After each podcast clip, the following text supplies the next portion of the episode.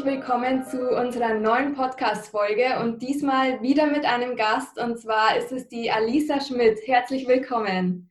Hallo, freut mich, dass ich sein darf. Hi Alisa, ich stelle dich ganz kurz vor. Also du bist ja eigentlich in Deutschland total bekannt.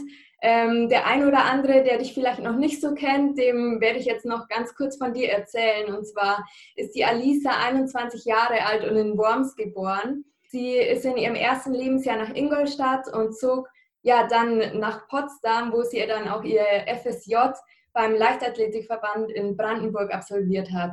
Mit der U20 gewann sie dann die Europameisterschaft bei der deutschen 400 Meter Staffel. Und das ist auch das, wofür sie so bekannt ist, und zwar für ihren Sport, also die Leichtathletik. Und vom MTV Ingolstadt ging es dann zu SSC Berlin 2018. Und ja, vor, vor genau drei Tagen hatte sie ihren letzten Lauf über die 400 Meter mit der persönlichen Bestzeit von 53,09. Also Glückwunsch dafür. Dankeschön. Ist echt der Hammer. Und ja, in zwei Wochen geht es auch schon zur Nazio, stimmt es? Genau, in zwei Wochen sind dann die deutschen Meisterschaften. Da werde ich dann auch über 400 Meter an den Start gehen und freue mich auch schon mega drauf. Sehr, sehr cool. Ähm, jetzt hat Tatjana ja gerade schon die ganze Zeit von dir erzählt und von deiner Leichtathletik. Und da wollte ich dich mal fragen, wie hast du überhaupt die Leidenschaft Laufen für dich entdeckt? Also meine Eltern haben mich schon ganz früh zur Leichtathletik gebracht, aber früher habe ich eben ganz, ganz viele Sachen ausprobiert, unter anderem auch Judo oder Tanzen. Aber irgendwie ähm, ist es dann bei der äh, Leichtathletik geblieben und dafür ist einfach meine große Leidenschaft. Also ich bin früher als kleines Kind oder als kleines Mädchen schon immer super gerne gelaufen und gerannt. Also wenn ich mit meinen Eltern spazieren war, dann war das Erste, was ich gemacht habe, bin ich mal losgerannt und habe mit anderen Wettrennen gemacht. Und ja, deswegen, es war schon immer meine Leidenschaft und macht mir bis heute immer noch super viel Spaß. Und jetzt läufst du ja die 400 Meter. Das ist ja eine sehr, sehr harte Strecke im Sprintbereich. Wie hast du dich für die Distanz entschieden? Wie kamst du der Distanz? Ja, die 400 Meter, das sind so ein bisschen so eine Hassliebe. Ähm, ich wäre natürlich auch gerne ein bisschen schneller. So 200 Meter machen mir auch unglaublich viel Spaß. Aber 400 Meter, ähm, ja, es ist was ganz Besonderes, weil es eben so hart ist. Gerade die letzten Meter ähm, ist einfach nur noch ein Kampf äh, für jeden Athleten. Ne? Und äh, die 400 Meter habe ich dann, glaube ich, mit 16 so richtig angefangen, ähm, für die 400 Meter zu trainieren. Davor habe ich auch viel 800 Meter gemacht. Ähm, aber mir haben die 400 Meter schon immer so ein bisschen mehr Spaß gemacht und deswegen bin ich dann auch bei den 400 Meter gelandet. Du erzählst ja auch immer wieder, dass du in deinen Trainings öfter mal harte Tempoläufe machen musst. Und da wollten wir dich fragen, es macht dir nicht immer Spaß, aber wie kannst du dich dazu motivieren, dass du es dann letztendlich trotzdem durchziehst?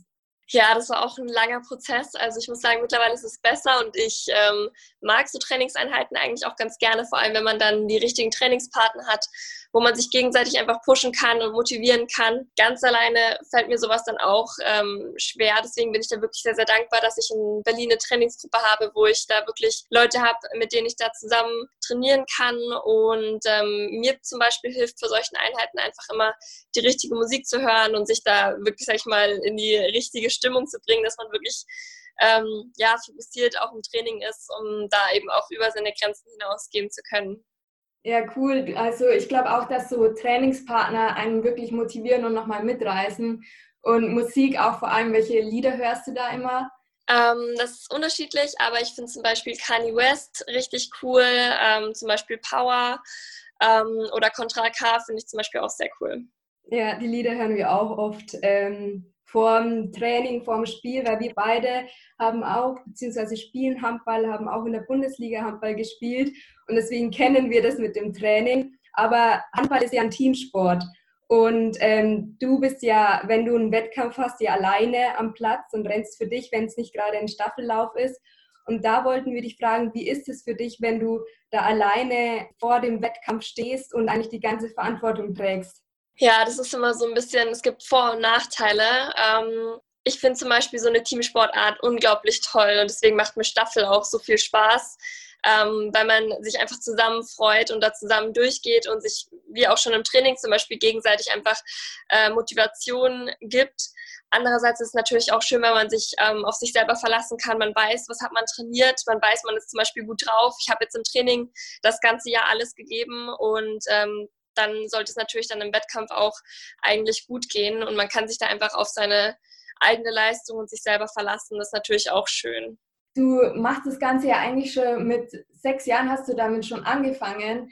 Ähm, was sind da deine größten Learnings aus dem Sport, die du so ziehen kannst? Also der Sport hat mir unglaublich viel mitgegeben. Ähm, gerade jetzt auch nochmal in den letzten Jahren, alleine was man an Leuten kennenlernt äh, in ganz Deutschland, das, darüber bin ich einfach so dankbar. Ich muss sagen, ich bin extrem selbstbewusst durch den Sport geworden. Der hat mir da unglaublich viel geholfen, ähm, aber natürlich auch mit Situationen wie Druck und Stress umzugehen, was ich jetzt auch zum Beispiel bei Prüfungen in der Uni brauche. Ähm, das fällt mir natürlich auch deutlich leichter als äh, früher noch.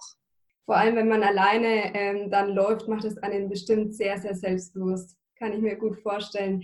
Ähm, wie gehst du aber mit dieser Aufregung vor den Wettkämpfen um oder auch bei deinem Studium? Du studierst ja auch, machst ein Fernstudium, hast du ja bestimmt auch öfter mal Prüfungen. Was machst du da, wenn du aufgeregt oder nervös bist? Bei mir war das auch ein langer Prozess. Also ich war wirklich lange immer sehr, sehr nervös äh, vor dem Lauf und habe mich dann vorher auch immer gefragt, warum tue ich mir das eigentlich an, diese, diesen ganzen Druck und dieser Stress davor. Ähm, aber im Endeffekt, was, was passiert, wenn es mal nicht so läuft? Im Endeffekt passiert ja nichts, außer dass man natürlich im ersten Moment enttäuscht ist. Aber ähm, ja, diesen Gedanken halte ich mir echt immer vor den Augen, ne, dass ähm, sich nichts verändert in meinem Leben und dass ich es dann einfach im nächsten Mal besser machen kann. Und deswegen versuche ich immer so locker wie möglich an die ganzen Angelegenheiten ranzugehen. Vor allem im Wettkampf ist es unglaublich wichtig, da einfach einen kühlen Kopf zu bewahren und ähm, ja auch so eine gewisse Lockerheit eben mit in den Start zu nehmen. Und das hat bei mir aber auch wirklich lang gedauert, bis ich da ja so einen Gedanken entwickeln konnte. Ich glaube, das braucht einfach seine Zeit, aber es ist wirklich unglaublich wichtig. Ja, also wie du schon sagst, ähm, stimmt es dann auch oder würdest du ja das auch bestätigen, dass die mentale Verfassung oder die mentale Stärke so unglaublich wichtig ist, also allgemein im Leben und vor allem auch im Sport? Ja, also der Kopf, der macht unglaublich viel aus. Ähm, ich merke das bei mir selber immer. Ich habe in den letzten zwei Jahren, würde ich sagen, noch ordentlich an ähm, ja, nicht unbedingt Selbstbewusstsein, aber doch ähm, Selbstsicherheit auch einfach dazu gewonnen. Ich weiß, was ich, was ich im Training geleistet habe und ich weiß, was ich drauf habe und man muss sich da einfach im, im Kopf sicher sein, was man kann und äh, auch bereit sein, über seine Grenzen hinauszugehen. Und wenn man da ähm, ja immer mit dem Gedanken spielt, äh, okay, ich bin vielleicht nicht gut genug, meine Gegner sind viel, viel stärker, dann ähm, ist es einem gar nicht möglich, diese Leistung abzurufen. Also der Kopf spielt im, gerade im Sport eine wirklich sehr, sehr große Rolle. Ja, ja, kann ich nur bestätigen. Du bist ja eine sehr, sehr authentische Person und du strahlst immer positive Energie aus. Also die ein oder anderen, die dir auf Instagram folgen, können das bestimmt bestätigen. Aber man hat ja auch mal Tiefpunkte oder man ist krank, nicht so gut gelaunt. Wie gehst du damit um oder was machst du, dass du dann letztendlich trotzdem gut drauf bist?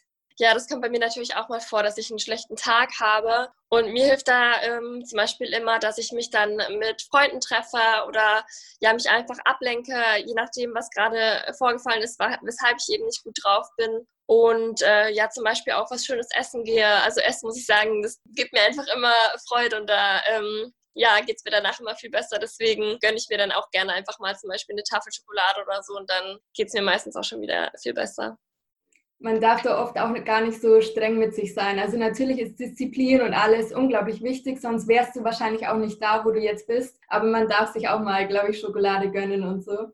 Ähm, ja. und welche Eigenschaften neben der Disziplin glaubst du, da haben dich auch so weit gebracht, also dahin, wo du jetzt bist?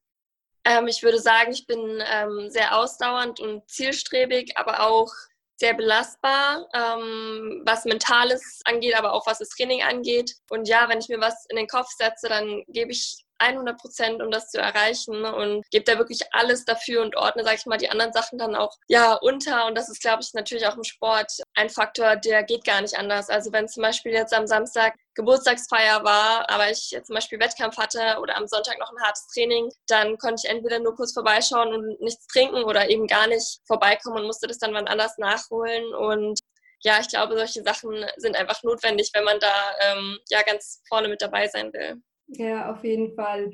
Du hast ja immer einen ziemlich straffen Zeitplan. Also du hast ja, so was wir ähm, recherchiert haben, sechs bis acht Einheiten in der Woche, wo du trainierst. Zusätzlich machst du dein Fernstudium und auch mit Instagram bist du mittlerweile gut beschäftigt.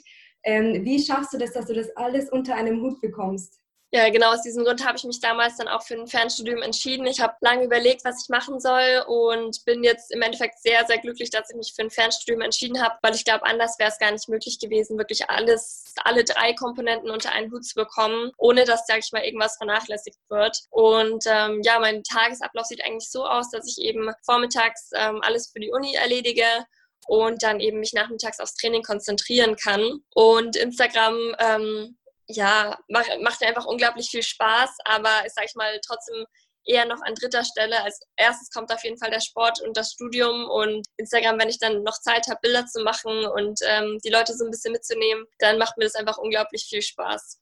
Mega cool. Also Respekt, dass du das alles so unter einem Hut bekommst und vereinen kannst. Ähm, und in der Presse liest man ja eigentlich auch richtig viele Berichte über dich und unter anderem auch die Überschriften zum Beispiel die heißeste Athletin der Welt. Wie geht's dir damit? Weil es ist oft auch schwierig, mit solchen Headlines umzugehen, wenn du eigentlich als erfolgreiche Sportlerin so wahrgenommen werden möchtest. Ja, auf jeden Fall. Also ich verstehe, dass es natürlich zum Beispiel auf Instagram, das ist eine Plattform, dabei dreht es sich natürlich sehr viel auch ums Optische. Und da kann ich zum Beispiel solche Kommentare auch verstehen und dass man da natürlich auch eher erst aufs Aussehen vielleicht schaut und nicht direkt, sage ich mal, sieht, dass ich auch eine Sportlerin bin oder wirklich auch ähm, jeden Tag hart trainiere. Ähm, was ich dann aber zum Beispiel schade finde, ist, wenn zum Beispiel bei Wettkämpfen wenn da sowas eine Rolle spielt oder sowas erwähnt wird, da spielt es einfach gar keine Rolle, äh, wie viele Follower man hat oder irgendwas, sondern da spielt einzig und allein die Leistung eine Rolle. Und ähm, ja, da finde ich das so ein bisschen schade.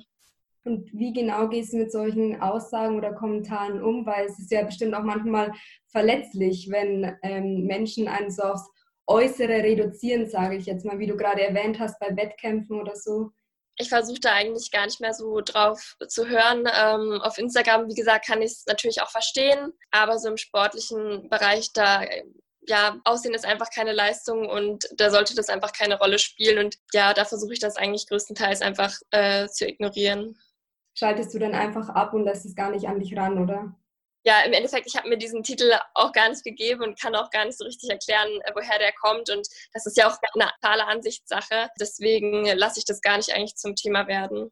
Wahnsinnige Einstellung und ich glaube, das gibt dir auch nochmal mehr ähm, ja, Energie, dass du dich wirklich auf deinen Sport so fokussierst und das andere dann wirklich so ausblenden kannst. Das ist auch eine sehr starke Eigenschaft. Ähm, was sind dann noch so deine sportlichen Ziele, die du hast? Also du bist ja auch gerade erst so noch am Anfang. Du hast natürlich eine erfolgreiche Karriere schon hingelegt, aber ich habe mal gehört, dass Olympia auch ein sehr großes Ziel ist. Stimmt das? Ja, auf jeden Fall. Also ich glaube, Olympia ist so ein großes Athleten. Ähm, das möchte ich natürlich irgendwann unbedingt mal erreichen und gebe da auch wirklich jeden Tag alles im Training. Ähm, aber ich muss noch dazu sagen, ich bin relativ jung und gerade für die 400 Meter braucht man einige Trainingserfahrung und ähm, um eben auch diese harten Läufe im Training zu absolvieren.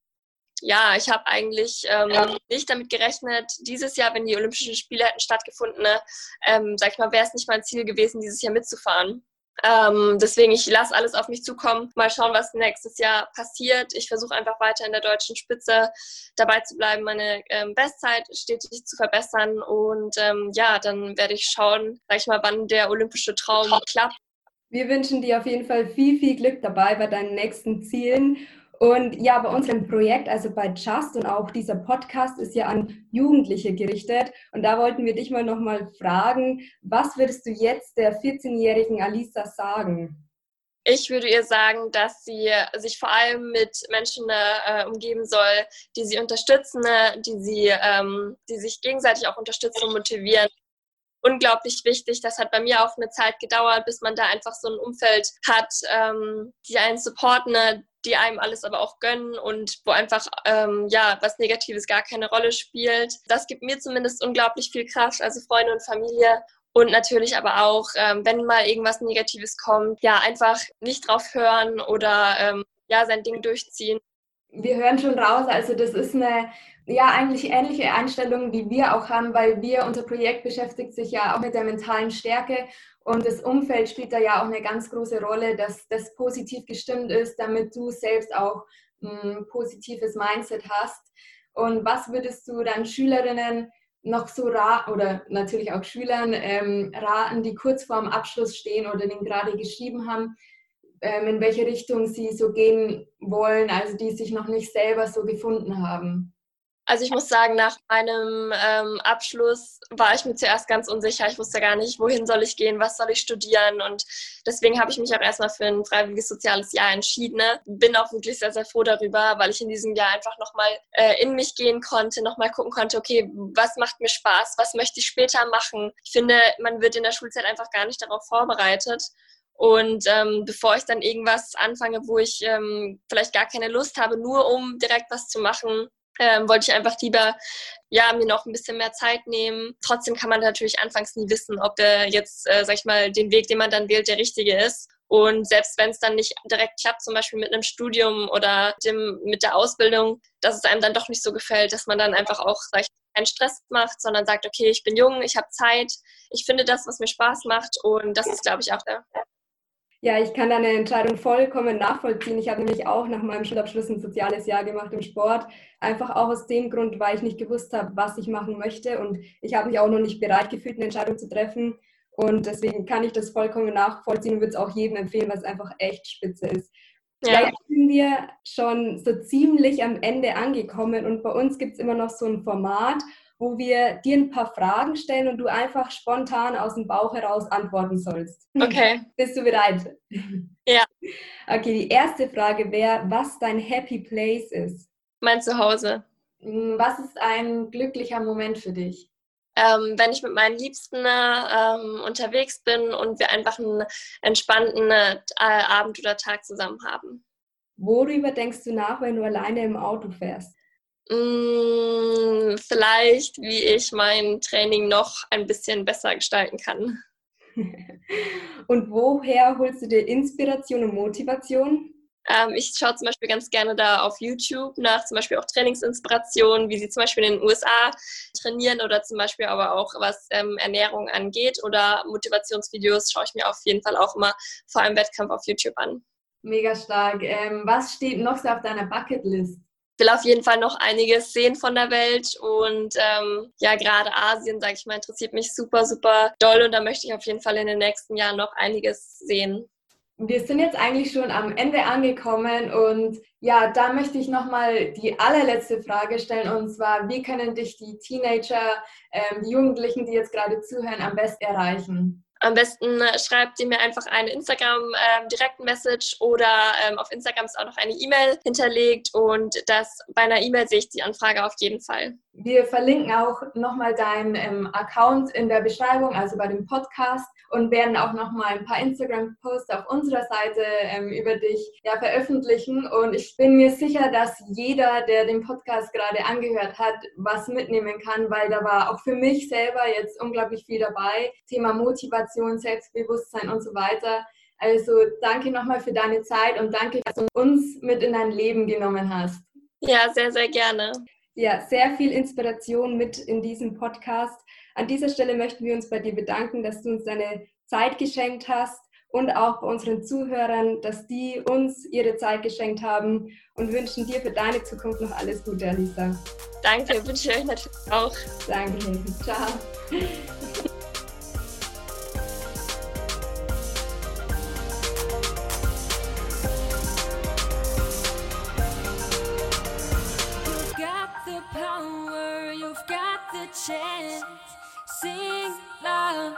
and just dance. Cause you can't take all your energy.